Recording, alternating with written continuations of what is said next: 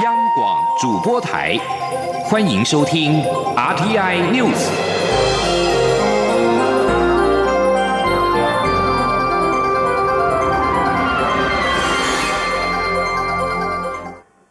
各位好，我是主播王玉伟，欢迎收听这节央广主播台提供给您的 RTI News 新闻。首先带您关注。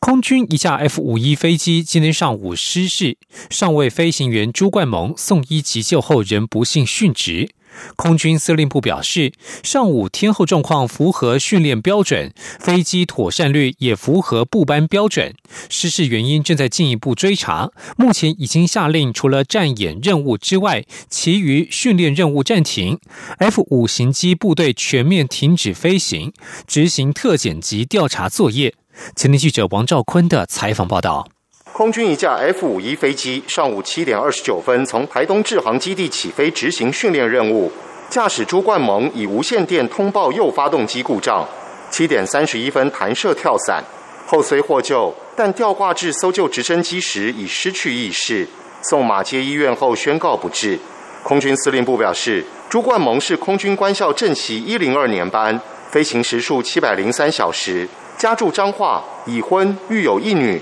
相关讯息已通知家属。至于失事飞机，空军司令部指出，该机一九八零年十一月出厂，总时间六千两百六十多小时。上次完成大检是去年十二月。这次失事意外发生后，空军下令除战演训任务外，其余训练任务暂停，F 五型机全面停飞，执行特检及调查作业。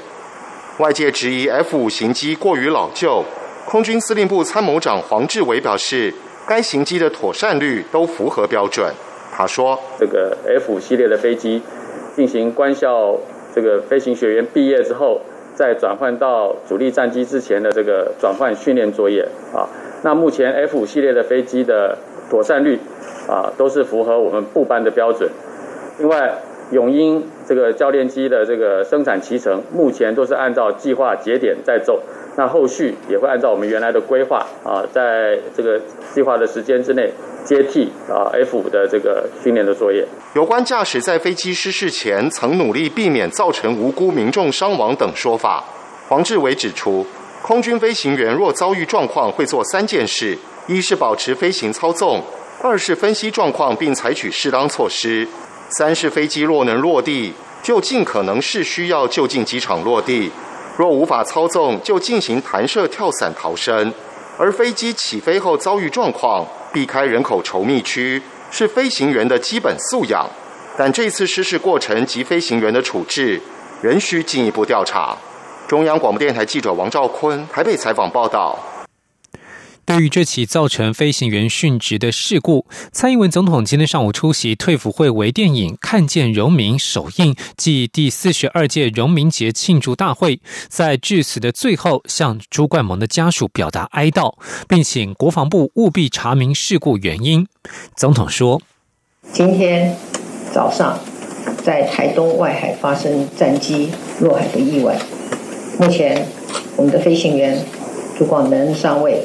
在急救后宣告不治，为国殉职。我要借这个机会对家属表达哀悼之意，也请国防部务必要查明事故的原因。而国安局长邱国正今天上午在立法院外交及国防委员会被询时被问到此事，他一度哽咽表示，国军面临很大的难处。国民党立委温玉霞在质询时询问 F 五一战机失事是否因为太过老旧，邱国正表示，台湾对美军军购时已经考量此事，而基建检查保养有一定程序，国军有一定的处理方法，他不便代为说明。但是依照以往的经验，军方在状况发生后会检讨，但执行国家安全工作还是要做。而在两岸情势方面，有学者认为，两岸已经进入准战争状态，中华民国主权从地表消失不是不可能。国安局长邱国正今天被问到对此事的看法，他表示，台海现阶段确实蛮紧张，对岸若有任何动作，国军及情治单位都会透过各种管道及方法密切注意，不会有很突发的状况，大家不要太紧张。青年记者欧阳梦平的采访报道。陆委会前副主委赵建明日前在一场记者会中表示，台海已经进入准战争状态，是两岸四十年来局势最严峻的时刻，两岸应守重避险，否则中华民国主权从地表消失不是不可能。对此，国安局长邱国正二十九号在立法院受访时表示，台海现阶段确实蛮紧张，大家有目共睹，情治单位会密切注意。他说：“事实上，台海最近这个阶段的确是蛮紧张的。”大家有目共睹嘛，跟国军不一样，国军或者我们情治单位啊，呃，更加的要密切注意，大家也不要很紧张。事实上，他有任何动作的话，我们不管透过各种管道、各种方法，我们都会持续的密注，啊，不会有什么很突发的这种动，这我们一定会很用心的啊去注意的。对于近日传出南竿海面出现大批中国大型抽沙船，南竿岛如同被包围，会不会是所谓灰色地带冲突的前兆？邱国正指出，国安局会把一切状况都视为对岸可能要借此做一些动作。不过，根据海巡署的回复，双方已经依照两岸共同打击犯罪机制，按步骤驱离或隔开，目前情况还蛮平缓。另外，对于美国大选结果是否会让台台美及两岸关系产生变化，邱国正表示，对于外国的选举，国安局有持续注意，结果也确实会产生一些牵连。他指出，国安局不能说预判会如何，但已经设定几种可能以及因应。至于要如何因应，邱国正说这不便讲。中央广播电台记者欧阳梦平在台北采访报道。继续关注美猪进口的议题，外界质疑全世界含有莱克多巴胺的猪肉都可以进口台湾一事。农委会主委陈吉仲今天受访时强调，全球仅十三个国家可以出口猪肉到台湾，当中仅有美国可能含有莱克多巴胺，没有全世界来记猪肉都可以进来。立法院经济等五个委员会今天举行联席会议，审查农委会的来猪行政命令。陈其仲受访表示，目前台湾允许十三个国家的猪肉可以进口到台湾，因为只要是有非洲猪瘟、口蹄疫或者没有跟台湾申请同意的国家，猪肉都不能进口台湾。陈其仲解释，这十三个国家当中有九个来自欧盟，其猪只都没有使用莱克多巴胺。剩下的四个国家分别是纽西兰、澳洲、加拿大和美国。其中加拿大不出口含有莱克多巴胺的猪肉，澳洲养猪数目少，而且大部分的猪农不使用莱克多巴胺，出口的猪肉也都没有含有莱克多巴胺。唯一可能会进来的就只有美国。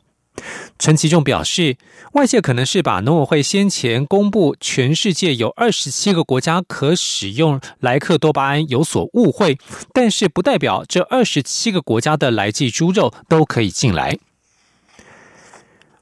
而对于来猪进口的行政命令，卫福部长陈时中则是从法规面与现实面做解释。他今天表示，其他国家如果根据这样的命令，他是可以的。但目前台湾只开放十三国猪肉进口到台湾，其中只有美加纽澳四国有使用来记，而且除了美国，其他三国几乎没有出口猪肉，或是出口的猪肉都不含来记。今天央网记者刘品熙的采访报道，政府将于明年元旦起开放含莱克多巴胺的美猪进口。台北市长柯文哲质疑，依据九月十七号公告的动物用药残留标准，全世界要进口到台湾的猪肉都允许来记残留。未来台湾要开放进口的不只有美猪，而是全世界所有含莱克多巴胺的猪肉。对此，卫福部长陈时中二十九号在立法院受访时表示，根据农委会公告的行政命令，其他国家是可以出口含莱克多巴胺的猪肉到台湾。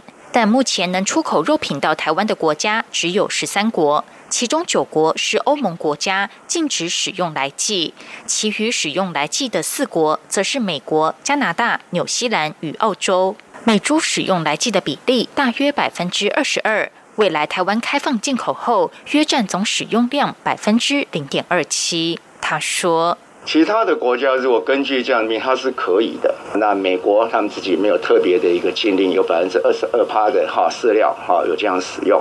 那加拿大基本上它出口的是不用莱克多巴，纽西兰差不多是没有进口。那澳洲进口的量一年占进口的量大概百分之零点零二，那目前是没有。此外，部分县市政府订定自治条例，规定来季零检出。并制定相关法则。卫福部次长薛瑞元二十八号表示，已经善意提醒地方政府自行检讨，明年如果仍然抵触，将以公告的方式宣布自治条例无效。对此，陈时中说：“现在国内针对猪肉的规定仍是来季零检出，所以目前没有地方自治条例跟中央法规抵触的情形。”既然开放来寄的行政命令已经送到立法院审查，就看立法院的审查结果。卫福部会再根据这样的结果，跟地方政府协商沟通。央广记者刘品熙在台北的采访报道。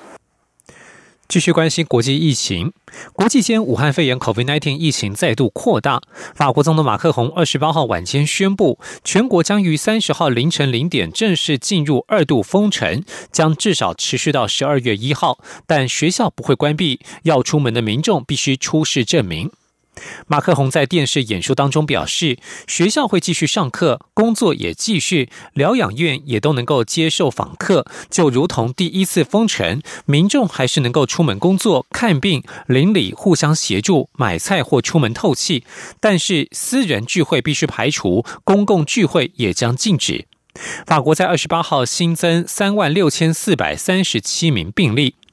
而德国总理梅克尔表示，为了遏制病例骤增的情况，德国官员已经同意关闭餐厅、酒吧、电影院、剧院和其他休闲设施四周，自十一月二号起实施。政府也下令德国足球甲级联赛和国内所有的职业运动恢复闭门运动，但是不同于。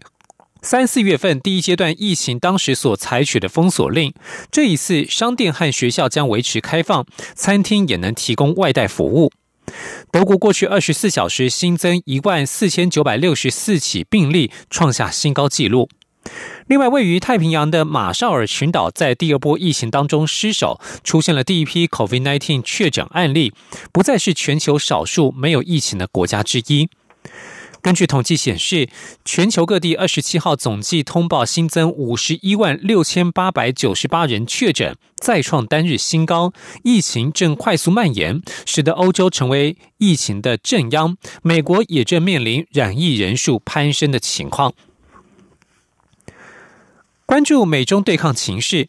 美国国务卿蓬佩奥二十八号表示，中共将总部位于美国华府的中国和平统一促进会，简称为华府。促统促会当成掩护机构，在美国进行外宣和恶意影响力行动。国务院决定将促进会列为外国代表机构。蓬佩奥指出，华府统促会受中共统战部控制，而统战部的功能是替中共消除威胁，并且在海外扩展影响力以及进行外宣。依据外国代表机构法规定，未来华府统促会必须向美方提供雇员名单及注册现有房产，购买或是租赁新房产之前，也必须事先获得批准。正在亚洲访问的蓬佩奥不断升高对中国的抨击。他在二十八号痛批中国共产党在斯里兰卡和马尔蒂夫无法无天。蓬佩奥也表示，美国将首度在马尔蒂夫首都马来开设大使馆，以此抗衡中国在此的影响力。韩国最高法院今天对前总统李明博贪污受贿案进行终审，维持二审判决，判处有期徒刑十七年，罚金一百三十亿韩元，约合新台币三点三亿元，追征犯罪所得五十七点八亿韩元。李明博被检方指控贪污自己实际所掌控的汽车零件制造商 DAS 公司三百四十九亿韩元的资金，并且收受三星公司为 DAS 代付的一百一十九亿韩元的诉讼费等等，一共一百六十三亿韩元的贿赂。以上新闻由王玉伟编辑播报，稍后请继续收听央广午间新闻。我是指挥中心疫情监测组组长周志浩。校园请落实防疫措施，请家长注意，孩子发烧或身体不舒服时，赶快就医，并且在家休息。也请大家共同配合，保持教室通风。使用空调时，对角要各开一扇窗。餐点分配，请由固定人员执行。打赛前，请量测体温、清洁双手、佩戴口罩。搭乘学生交通车或大众运输时，也请记得佩戴口罩。有政府，请安心。资讯由机关署提供。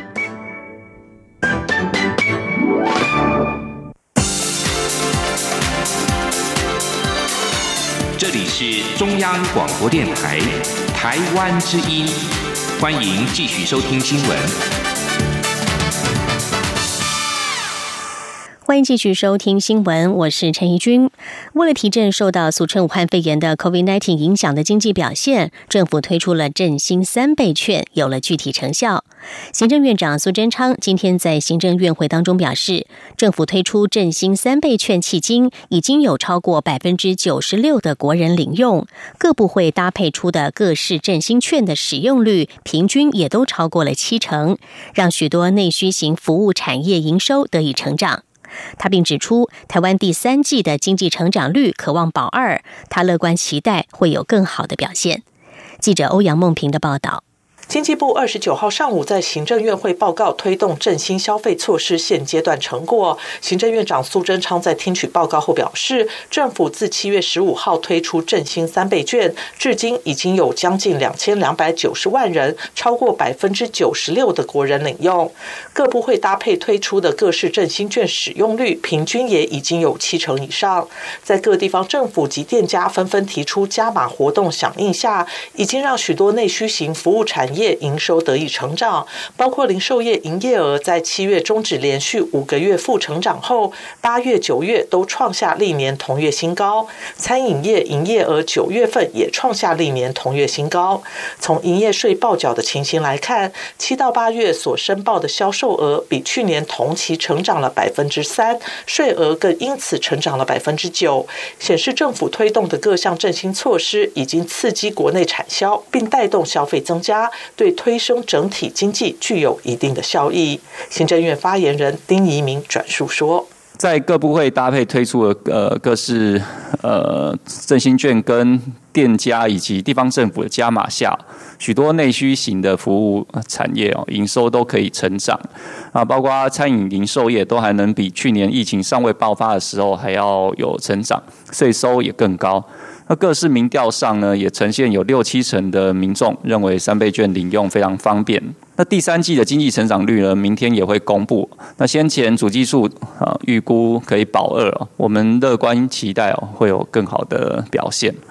苏贞昌并表示，当初有许多人建议应该要发放现金，但日本就是最好的借鉴。他指出，日本政府发放每人十万日元现金，但根据媒体报道，这些现金没有充分用在消费上，反而被存了起来，使得六月底日本家庭现金存款创历史最高水准。八月零售业销售额则比去年同期减少。当初政府坚定选择不采直接发放现金，而是以纸本及数位方式发行三倍券，就是要避免这种情形发生。中央广播电台记者欧阳梦平在台北采访报道。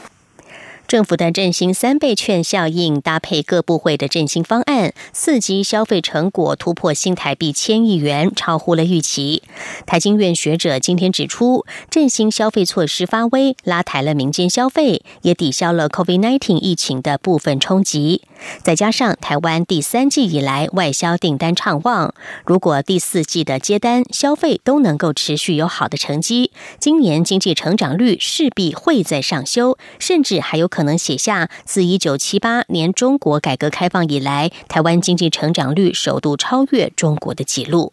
记者谢嘉欣的报道。武汉肺炎肆虐，冲击全球经济。不过，台湾祭出防疫、纾困、振兴三部曲应战，不但防疫有成，经济表现也优于各国。尤其经济部所推出的振兴三倍券措施，搭配各部会振兴消费方案。以经济部中企处二十九号在行政院揭露的最新数据，政府投入新台币六百五十点五五亿元，总共加成创造至少一千七百九十亿元消费，远远超乎原先预期。期的一千亿元。台经院景气预测中心副主任邱达生表示，疫情冲击台湾民间消费，但目前看来三倍券效果优于预期，减缓疫情对消费的冲击。而从外需来看，第二季为外销订单接单谷底，并自第三季起回神，接单非常畅旺。他认为，若第四季接单、消费都能持续开红盘，今年台湾经济成长率有很大的机会将会上修。邱大生还说，以中国目前官方公布的前三季经济成长率只有百分之零点七来看，台湾今年经济成长率甚至很有可能超越中国。若是成真，这将是一九七八年中国改革开放以来首见的纪录。不过，后续也得观察欧美疫情对于终端需求的影响，以及中国官方是否再调整数据等不确定因素。他说：“德国跟法国都宣布之前很清楚的看到他们在三月封城的时候，其实对经济影响非常严峻，反映在经济数据上。如果说第四季呢，欧洲的需求萎缩的话，可能就是会有一些影响跟变数了。另外的话，我们知道中国大陆它虽然宣称前三季的经济成长率是有达到零点七 percent，但是还是受到很多的质疑。以它目前国内的一个经济态势来看的话，其实。”这些经济数据似乎让人家有加不起来有这样的观感。至于工商界一再建议政府加码振兴，再发三倍券，邱大生则说，是否要加码，政府除了要考量财政状况以外，还得为将来可能的国际局势变化预做准备。中央广播电台记者谢嘉欣采访报道。再来关心台北股市的表现，欧美疫情恶化，再加上美国国会迟迟未能在总统大选之前就振兴经济方案达成共识，拖累了美股走势。美股三大指数二十八号齐跌，其中道琼指数重挫了九百四十三点。受到美股的影响，台北股市今天开盘也是急挫超过两百点，电子、金融、船产类股都同步下跌，大盘失守一万两千六百点以及季线。盘中台股跌势收敛，截至目前十二点二十一分，加权股价指数是下跌了一百三十一点四六点，来到一万两千六百六十二点二九点。而财政部长苏建荣今天列席立法院财政委员会前受访时表示，受到了欧美疫情升温的影响，美股昨天持续大跌，国安基金会持续关注。不过，台湾目前疫情控制稳定，经济表现也还不错。至于国安基金动向，苏建荣说，如果有符合国安基金规定的情势，随时都可以召开委员会决定要不要进场。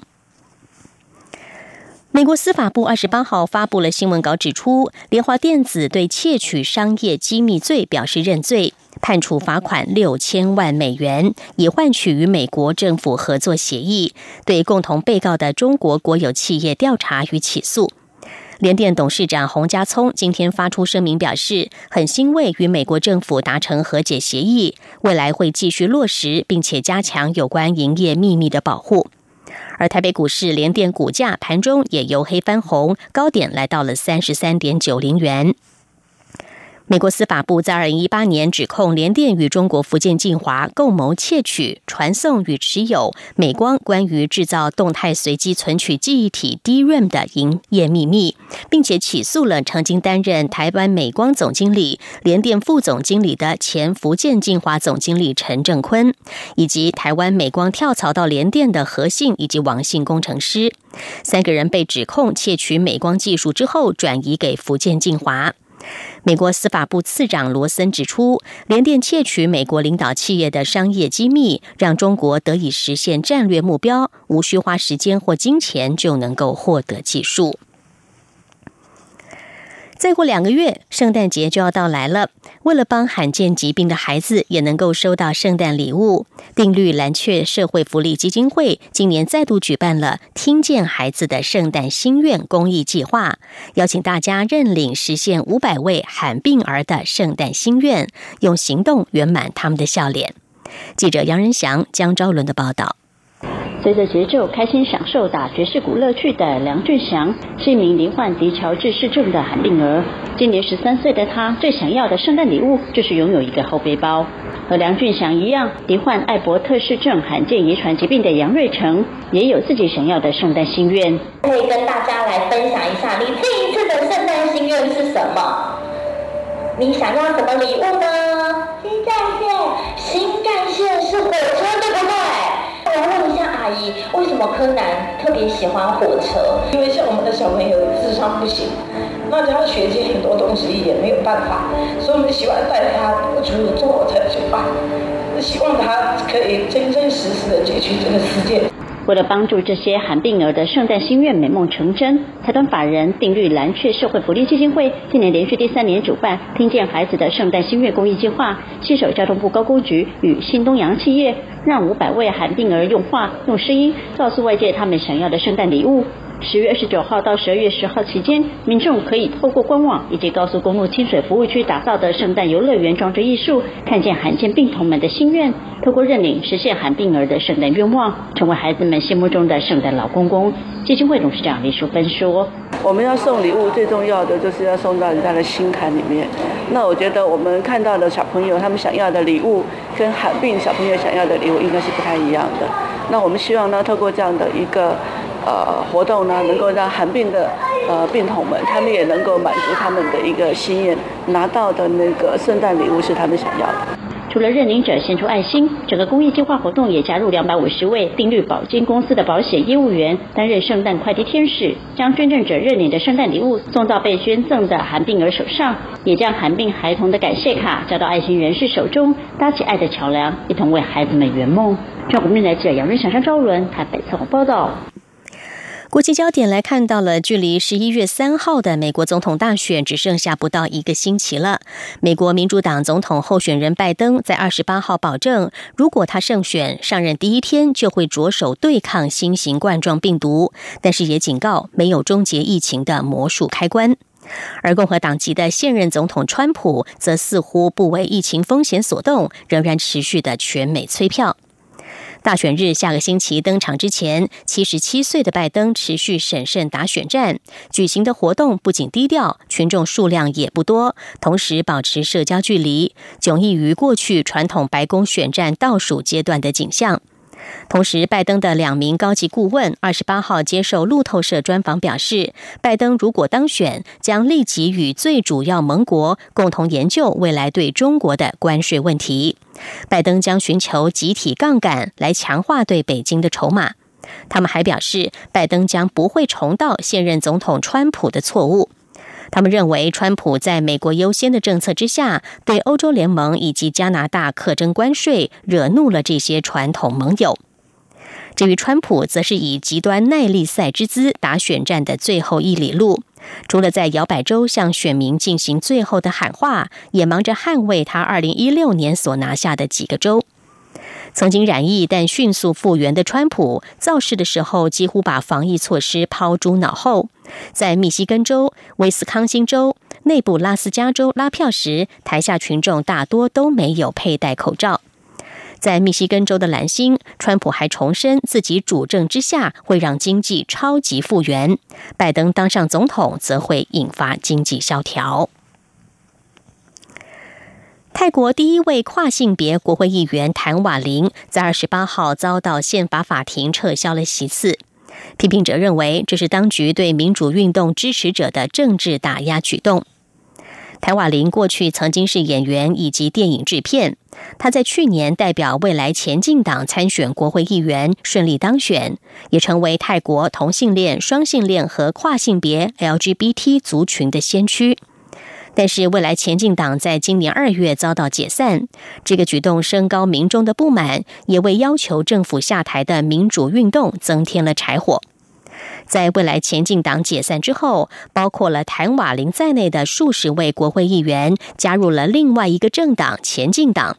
但是，宪法法庭在二十八号裁定，谭瓦林是一家媒体公司的股东，这违反了选举法，他必须离开国会议员的职位。对此，谭瓦林告诉法新社，他对这件事不感到意外。他认为这件事情与他的性别没有关系。谭瓦林表示，他将继续为 LGBT 族群更好的未来而奋斗。泰国跨性别族群向来都引人关注，但是在这个多数为保守佛教徒的王国，他们仍然在教育职场上面临了歧视。去年泰国国会大选，有四名跨性别者当选进入国会，在谭瓦林遭到解职之后，将剩下三位。坚定党党魁皮塔表示，这个裁决令人失望。但皮塔也赞扬台网林所留下的珍贵传承。他说，在提到自由与性别平等的时候，我们有一个全国的代表人物。以上 T N News 由陈义军编辑播报，谢谢收听，这里是中央广播电台台湾之音。